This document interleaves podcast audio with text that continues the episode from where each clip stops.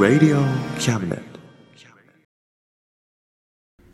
この番組は先生と生徒の素敵な出会いを応援します。学習塾予備校講師専門の求人・給食サイト塾ワーク。倉敷の力医学研究で社会にそして人々の健康に貢献する川崎医科大学衛生学。日本初日本国内のタイ情報フリーマガジン D マークマガジンタイ料理タイ雑貨、タイ古式マッサージなどのお店情報が満載。タイのポータルサイト、タイストリート。タレントや著名人のデザインも手掛けるクリエイターがあなたのブログを魅力的にリメイク。ブログ工房 by ワールドストリート。スマートフォンサイト、アプリ、Facebook 活用。Facebook デザインブックの著者がプロデュースする最新最適なウェブ戦略。株式会社ワークス。T シャツプリントの SE カンパニー。そして学生と社会人と外国人のちょっとユニークなコラムマガジン。月刊キャムネットの提供で上海松江局松江大学城スタジオよりお送りします。上海松江大学城スタジオからツリーエンジニアがお伝えする車道山前必有路です。皆さんこんにちは。いかがお過ごしですか？例年ならば中国は今旧正月の真っ最中でみんなが故郷で一家団らんを楽しんだり互いの家を行き来したりあるいはレストランで食事をしながら友達との休校を温め合ったりと楽しんでいるはずの時期です、えー、ところが今年は昨年の12月に湖北省の武漢市で発症した新型肺炎ウイルスによる感染拡大のためほぼ中国全土が限界体制を敷くという状況で上海にいる私も、えー、ずっと家に閉じこもっています。もともとは2月3日に、日本へ帰国する予定でしたが感染の拡大状況から日本へ帰っても友達に会うのは気が引けますし身内ですらきっと複雑な思いだろうと考え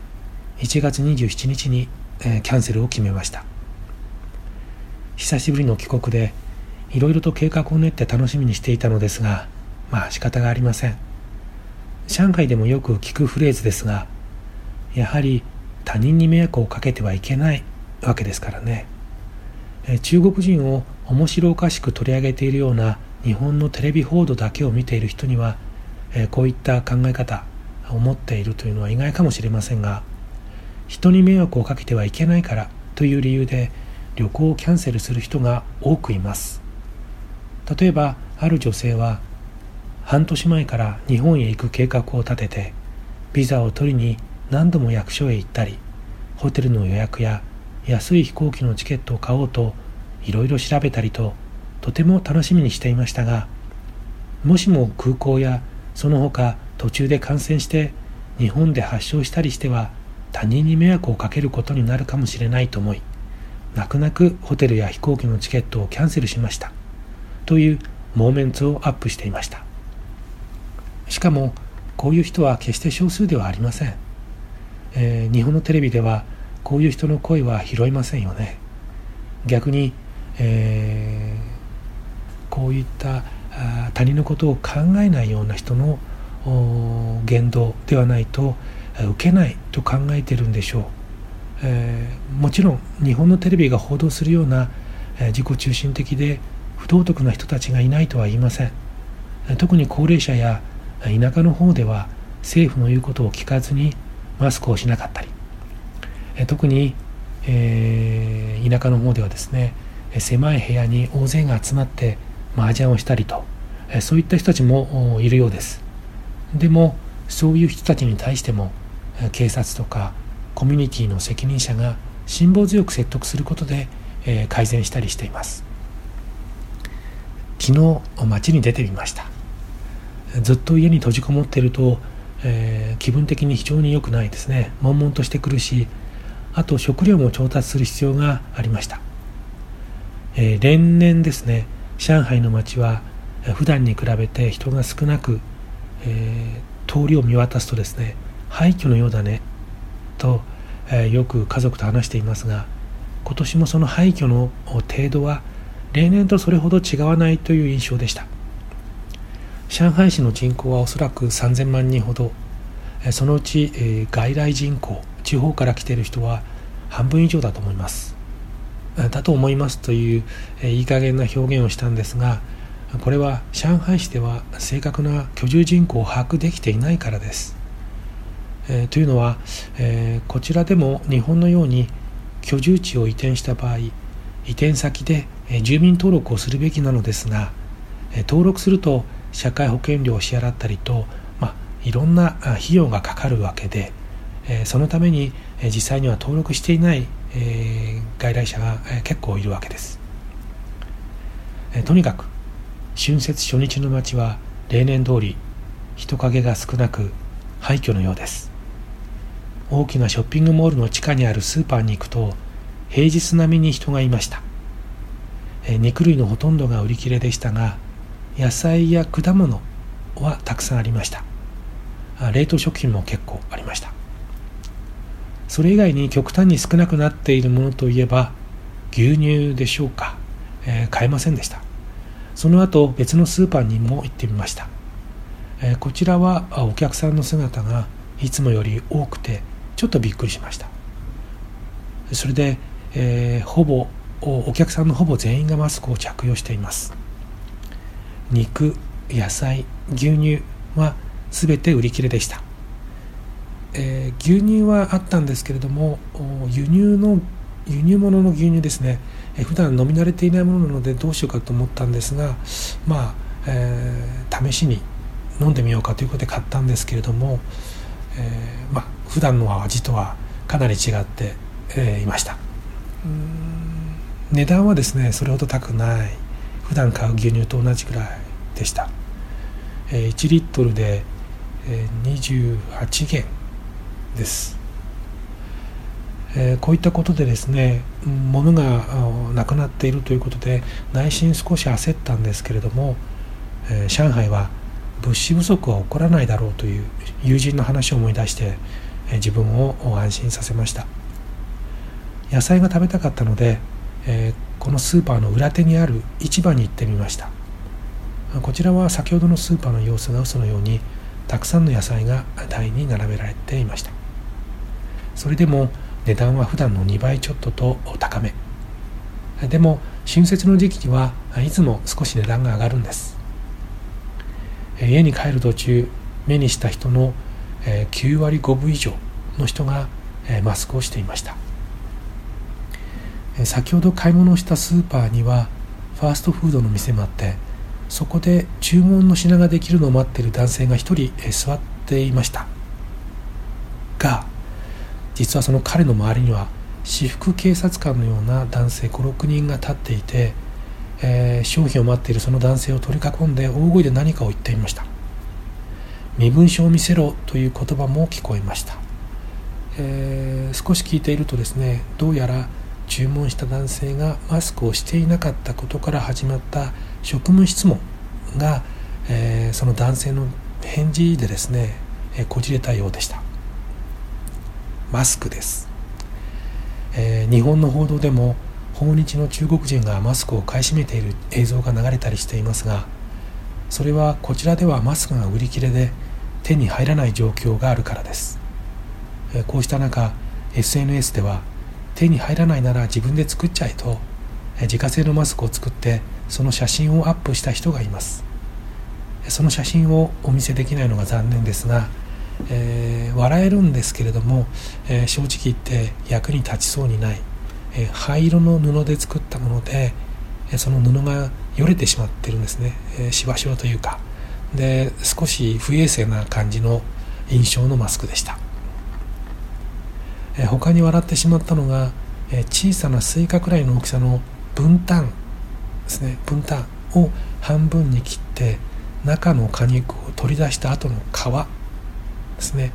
えに、え左右2箇所に紐をつけてマスクにしてそれをつけているという写真もありました、まあ、こういった、え、厳しい状況の中でですねこのような遊び心があるっていうのもすごいなと感心しました。その一方でマスクの購入をめぐって殴り合いの喧嘩をする動画も SNS 上で見ました。上海では数日前から薬局などではマスクが在庫切れの状態が続いていました。こうした状況に対して上海市政府は1月28日から指定の1000の薬局薬店で人10枚限定の販売を始めましたが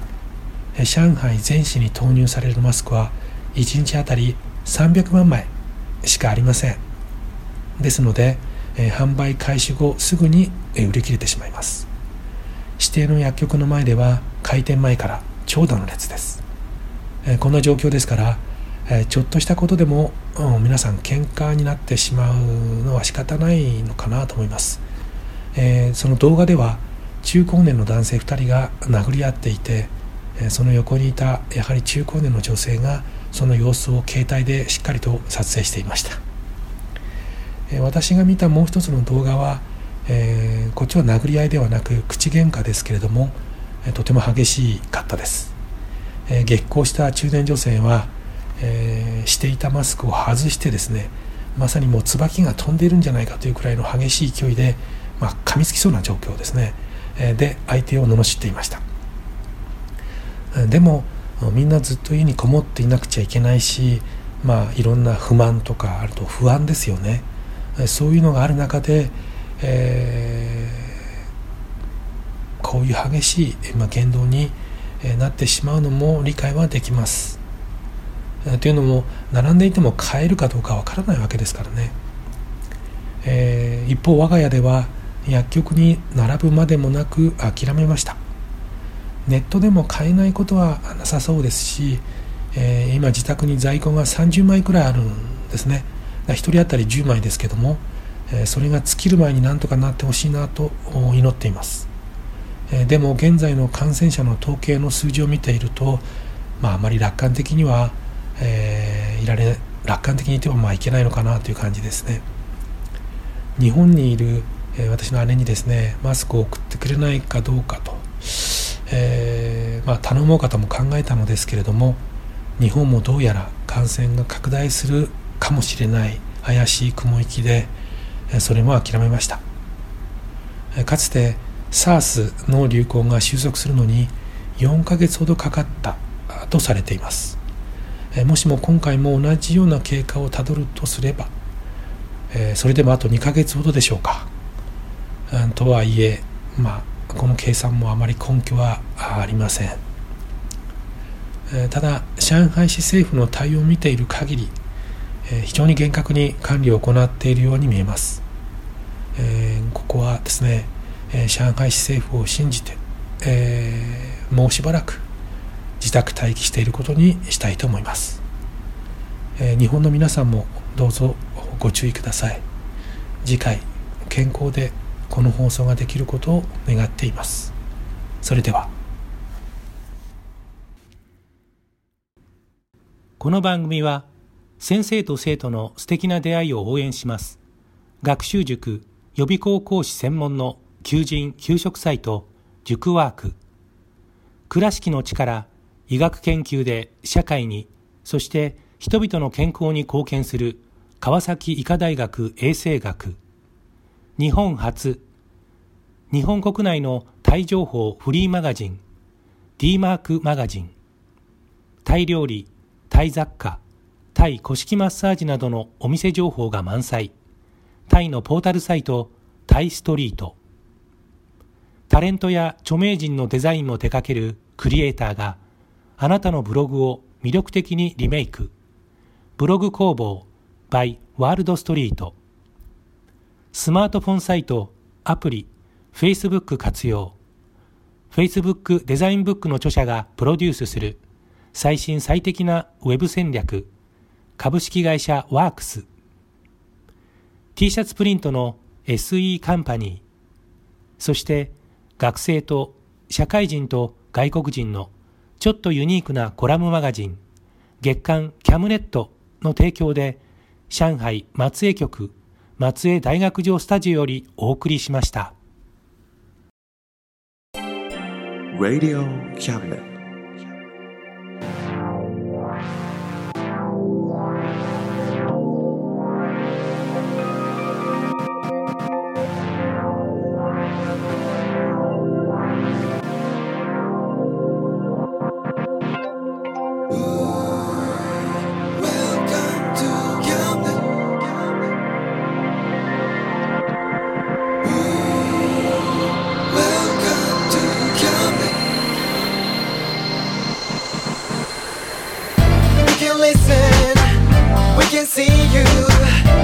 you know, baby, you've got too many choices.